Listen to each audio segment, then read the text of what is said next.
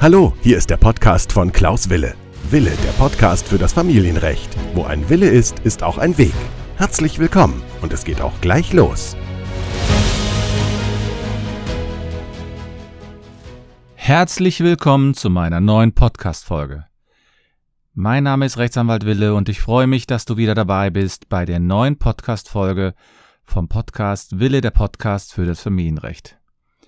Heute erkläre ich dir oder beziehungsweise heute erhältst du die wichtigsten Informationen über den Verlauf eines Scheidungsverfahrens.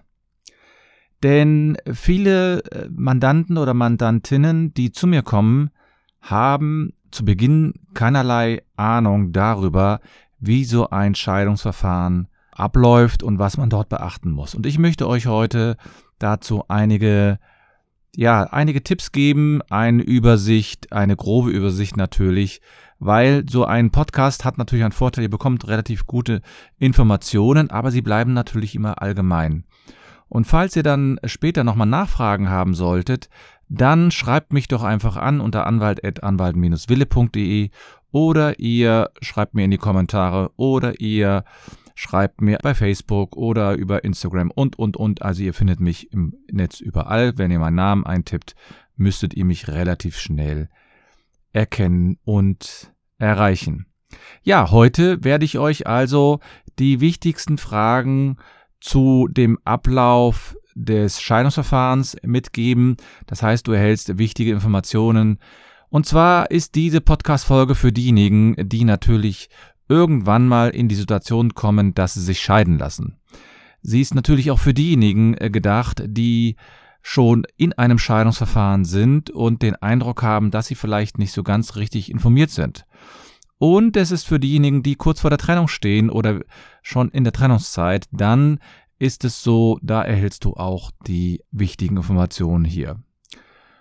Ja, für wen ist diese Folge dann also nicht? Das ist natürlich so, dass wenn du schon geschieden bist und nicht, nicht verheiratet bist, dann kannst du dir die Folge natürlich gerne anhören.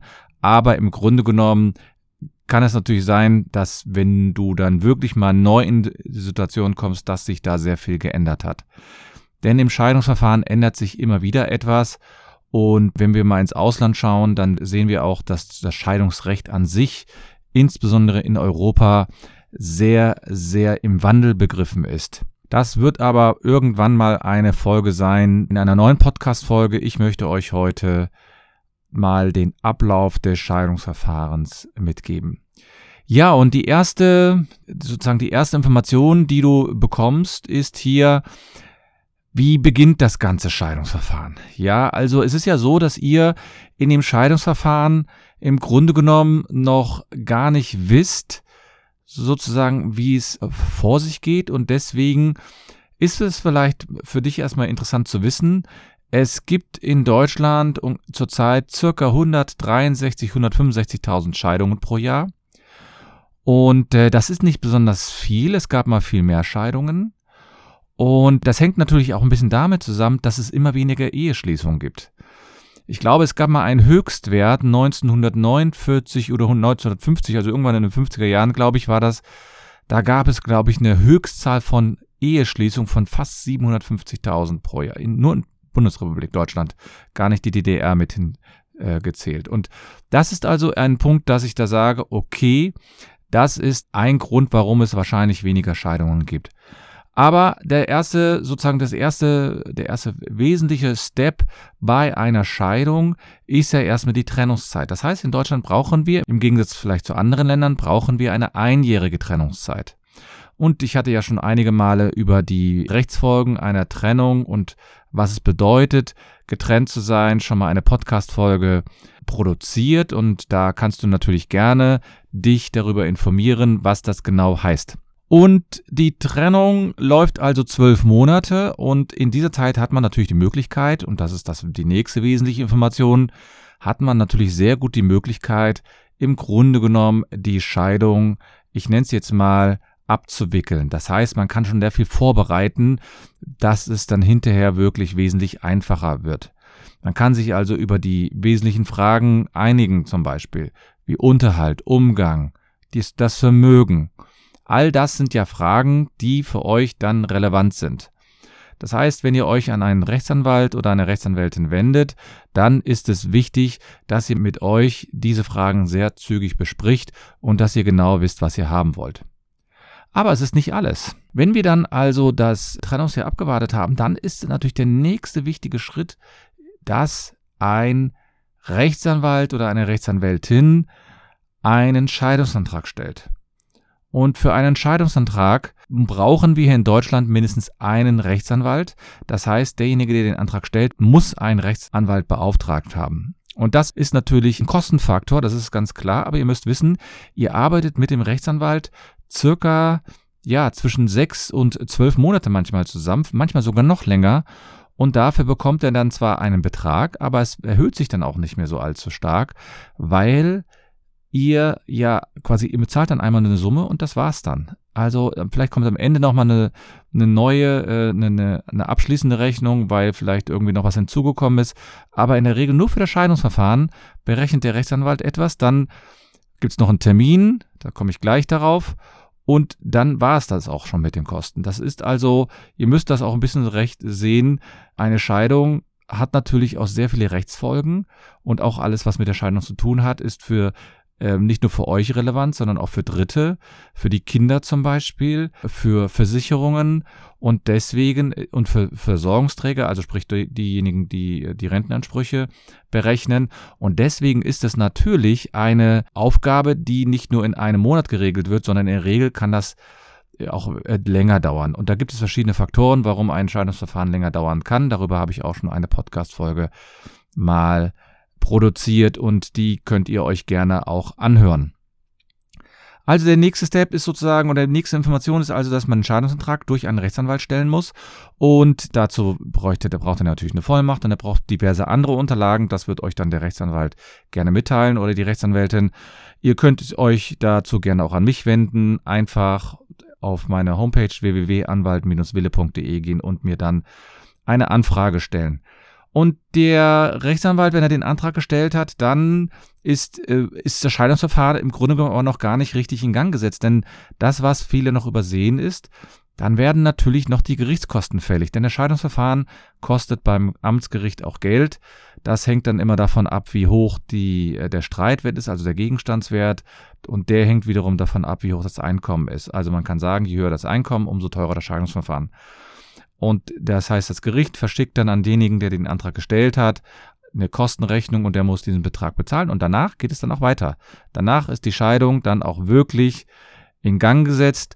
Und dann bedeutet das, dass der andere, also sprich der Ex-Partner, also der Ex-Partner oder die Ex-Partnerin, beziehungsweise die Ex-Frau oder Ex oder der Ex-Mann, die bekommen dann den Scheidungsantrag zugestellt das ist dann immer so ein gelber Briefumschlag, der euch dann zugestellt wird.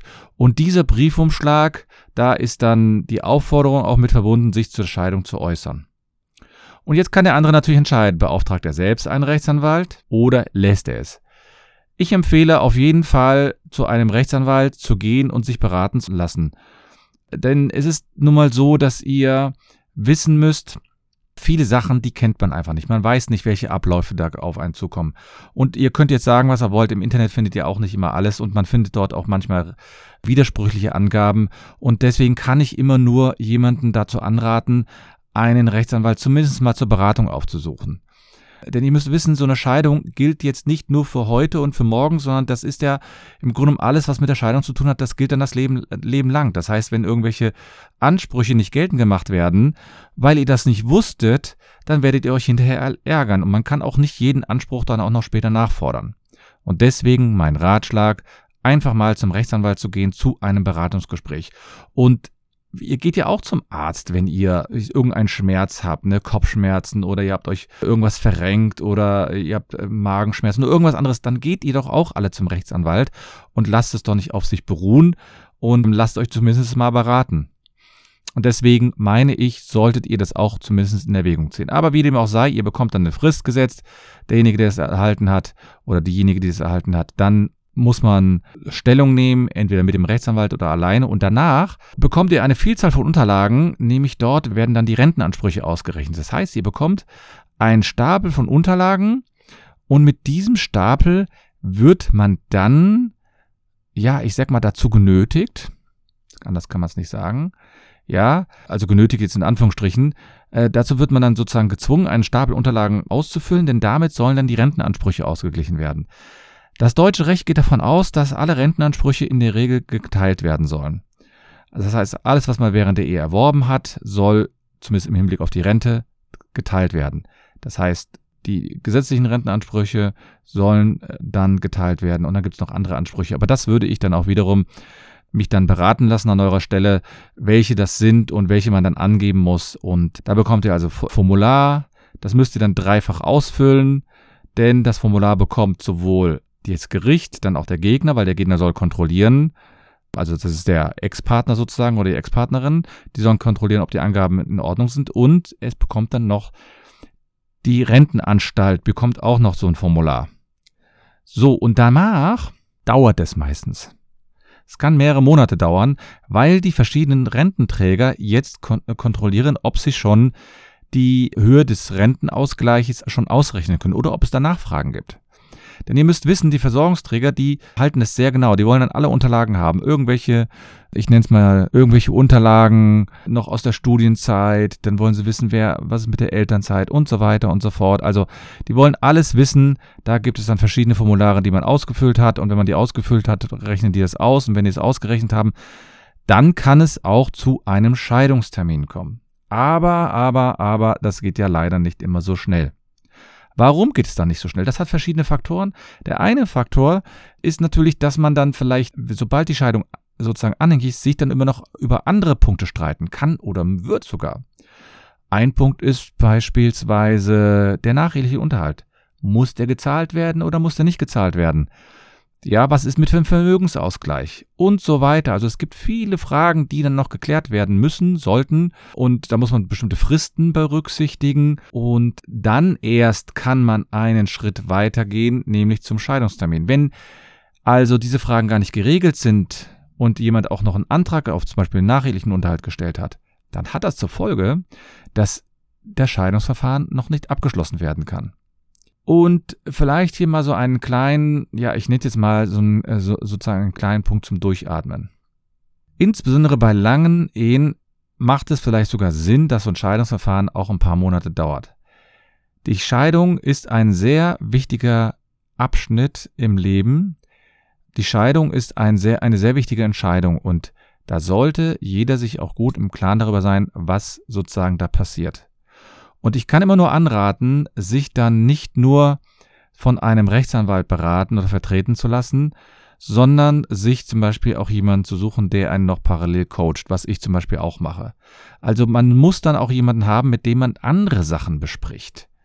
Ja, weil ihr braucht dann auch jemanden, der euch zum Beispiel sagt, worauf ihr noch achten müsst. Und ihr werdet überrascht sein. Meines Erachtens ist der Rechtsanwalt in dem gesamten Gefüge des Scheidungsverfahrens nur ein kleiner Mosaikstein.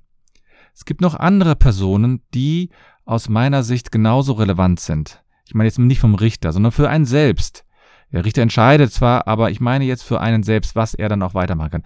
Wie er auch aus dieser gesamten Situation herauskommt. Das, ich meine jetzt nicht nur rechtlich, sondern ich meine es auch so, dass man selbst überlegen muss, was ist dort passiert? Warum ist es überhaupt dazu gekommen? Oder was kann ich tun, damit ich mich wieder sozusagen, ja, ich nenne es jetzt mal, aufbaue? Denn für einige kommt die Scheidung sehr überraschend. Ich hatte ähm, vor einigen Tagen ein Gespräch mit einer Mandantin und die hat mir erzählt, dass ihre Tochter mittlerweile auch verheiratet ist, beziehungsweise noch war. Auf einmal hat ihr Mann nach mehreren Jahren äh, sozusagen vollkommen überraschend mitgeteilt, dass er sich trennt. Und sie weiß bis heute nicht, es ist ein paar Monate her, weiß bis heute nicht, woran das gelegen hat oder woran es liegt. Und manchmal, klar, man soll nicht immer in die Vergangenheit schauen, aber man sollte zumindest mal überlegen, vielleicht die einzelnen Punkte, wo ist vielleicht irgendetwas in der Beziehung schiefgelaufen oder wo hat man vielleicht irgendwelche, ich sag mal, Punkte gesetzt im Leben, die vielleicht eine Scheidung äh, quasi forciert haben. Ja, also ich, ich kenne eine Mandantin, die war mit einem Mann zusammen und sie hatte sich dann entschieden, also äh, sie wohnten hier in Köln und die Frau hatte sich dann entschieden, relativ eigenständig, ohne den Mann jetzt groß mit, äh, mit ins Boot zu nehmen, obwohl sie verheiratet waren, dass sie nach Hamburg geht. Ja, sie hat dann, und da war das klar für den Mann, dass das eine Beziehung wohl, dass, dass diese Beziehung das nicht lange aushält, weil die eben anders strukturiert war. Die, da war es klar, dass die auch eine gewisse Nähe brauchten und der, da war irgendwie auch, es war von, war irgendwie jedem auch, der das, der gehört hat, diese Entscheidung, war irgendwie auch klar, dass diese Entscheidung jetzt dazu führt, dass die Ehe über kurz oder lang aufgelöst wird. Und dazu ist es dann auch gekommen. Jetzt kann man natürlich sagen, ja, man hat das sozusagen sich schon vorgestellt und deswegen ist es eingetreten. Aber es ist ja auch so, dass man sich als in einer Beziehung sucht man sich ja häufig auch jemanden, in dem man sich so ein bisschen spiegelt. Ja, das heißt, es gibt einige Bücher, die sagen dann, man soll also auch genau überlegen, warum hat man sich gerade diesen Partner ausgesucht? Woran lag das? Es kann ja sein, dass man dann auch am Anfang brauchte man den oder hat, kam gut mit ihm klar und dann hat sich der eine vielleicht ganz anders entwickelt und der andere ist dann nicht hinterhergekommen oder wollte sich gar nicht entwickeln. Also es kann verschiedene Faktoren haben. So, das war sozusagen ein kleiner Exkurs. Ich bin ja immer noch beim Scheidungsverfahren, so bei den wichtigsten Punkten vom Scheidungsverfahren. Und einer der wichtigsten Punkte ist natürlich dann der Scheidungstermin. Und da bin ich auch immer noch der Meinung, dass man den gut vorbereiten sollte, dass man also mit dem anderen Partner reden sollte, dass man sich über die einzelnen Fragen dann vielleicht auch ausgetauscht haben sollte, damit man im Scheidungstermin alle Fragen erklärt hat. Wenn das nicht möglich ist, muss das Gericht das entscheiden. Dann findet ein Scheidungstermin statt. Ich bespreche mit meinem Mandanten diesen Scheidungstermin immer noch vorher. Das heißt, ich setze mich entweder ein, zwei Tage vorher nochmal mit denen zusammen oder ich telefoniere mit denen. Sie kriegen von mir auch nochmal was schriftlich an die Hand, wie sie sich verhalten sollen, was sie tun sollen und was am besten sozusagen ist, damit dieser Termin, weil er so eine Bedeutung hat, aus meiner Sicht nicht so nebenher laufen sollte, sondern das, soll, das sollte man schon ernst nehmen. Und nach dem Scheidungstermin hängt es ein bisschen davon ab, ob beide anwaltlich vertreten sind. Wenn beide anwaltlich vertreten sind, kann man in dem Termin schon die Scheidung rechtskräftig werden lassen, sonst dauert das noch ein bisschen. Und der letzte Punkt, und das ist sozusagen auch der Abschluss des ganzen Scheidungsverfahrens, dann bekommt jeder natürlich das Scheidungsdokument, das heißt, das ist der Scheidungsbeschluss, früher hieß es Urteil, jetzt heißt es Beschluss, bekommt jeder zugeschickt im Original und damit ist dann die Scheidung auch sozusagen in der Welt und man kann jedem nachweisen, dass man sich in der Scheidung und wie man sich in der Scheidung, ja, ich nenne es jetzt mal, dass man geschieden ist und dann kann man das auch jedem, äh, jeder Behörde und jedem nachweisen und das braucht man dann unter Umständen auch für eine neue Heirat. Ja, das ist sozusagen die wichtigsten Punkte. Man kann natürlich in so circa 20 Minuten Podcast-Folge nicht ein gesamtes Verscheidungsverfahren abbilden, aber das sollte euch ja nur, ich sage mal, so ein paar wichtige Steps mitgeben, denn ich weiß natürlich auch von denjenigen, die zuhören, dass sie quasi sich da nochmal reinschnuppern und dann vielleicht auch nochmal in sich gehen und überlegen, was sie für sich da mitnehmen können.